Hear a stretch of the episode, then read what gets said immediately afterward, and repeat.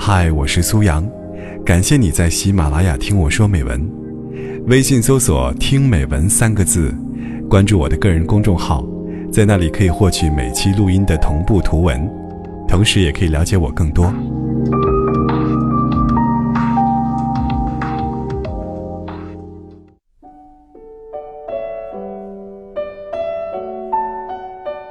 姑娘说，相亲之后相处三个月，觉得不太合适，想分手。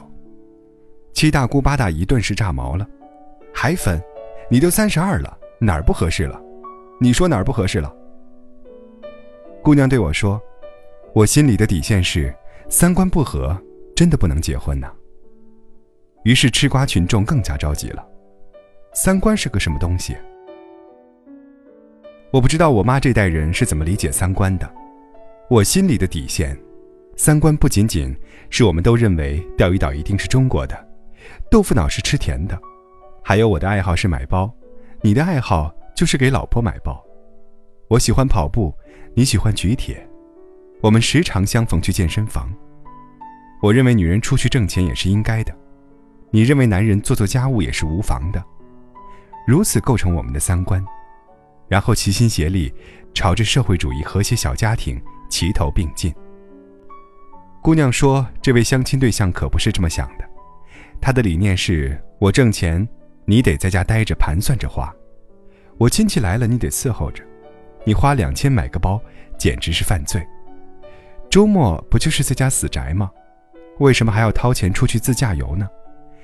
还有最不能忍受的一点是，他认为舒淇这种女人，渣。我跳起来。”这能结婚吗？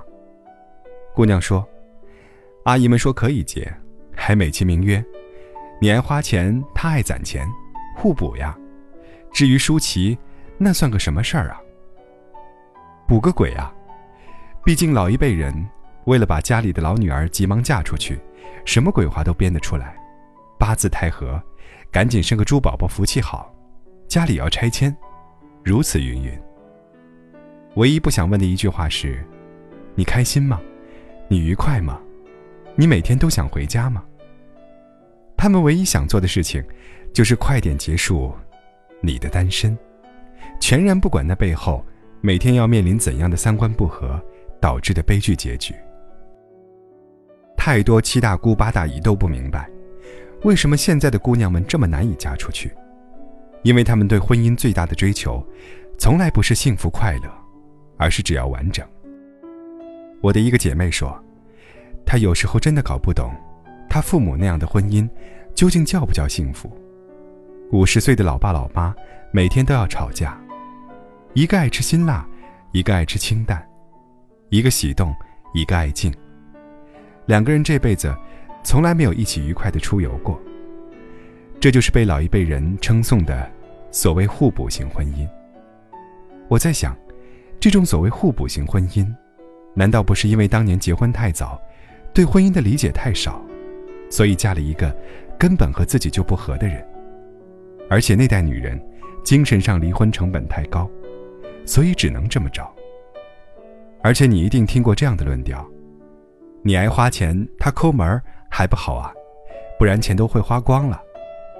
可问题是，如果理念相同，我俩可以一起挣啊。而且最奇怪的是，很多人还赞颂这种因为理念不合的吵架，吹捧这种吵架，认为他们白头吵到老是一种别样的幸福。狗血电视剧当中，常常赞颂这种忍了一辈子的夫妻，还要来一堆催泪大戏，名曰下辈子还要和你一起走。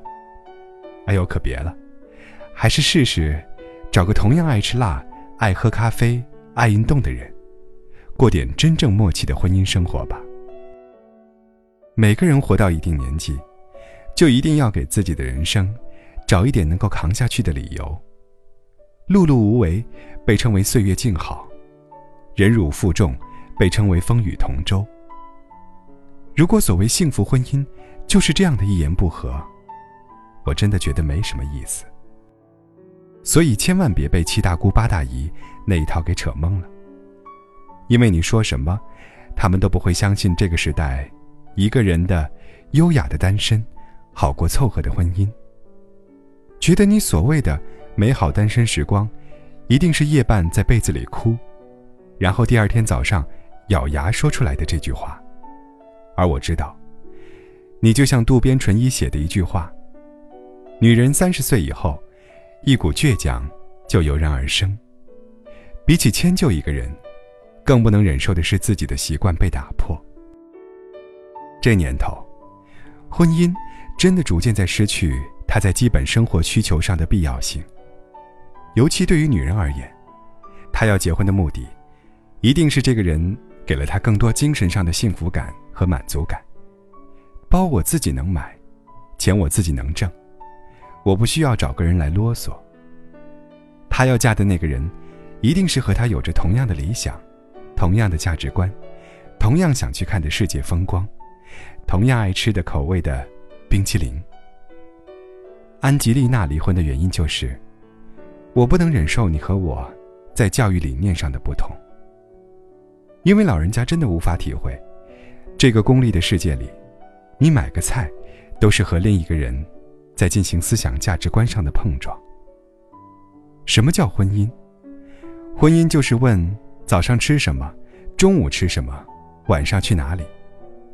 如果这几个基本点都不能一致，苍天呐，那要吵到什么时候为止啊？姑娘，你辛辛苦苦买了个房子，不是为了装下一个对家庭生活。根本不感兴趣的人的，你认认真真健身、兢兢业业敷脸，不是为了找一个在旁边既不欣赏还要指责的人来闹心的。你要死要活加班加点工作，是为了假期到迪拜花钱到手软，而不是和一个守财奴在沙发上睡着当土豆的。什么互补啊？这叫凑合。凑合找了一个人生活在一起。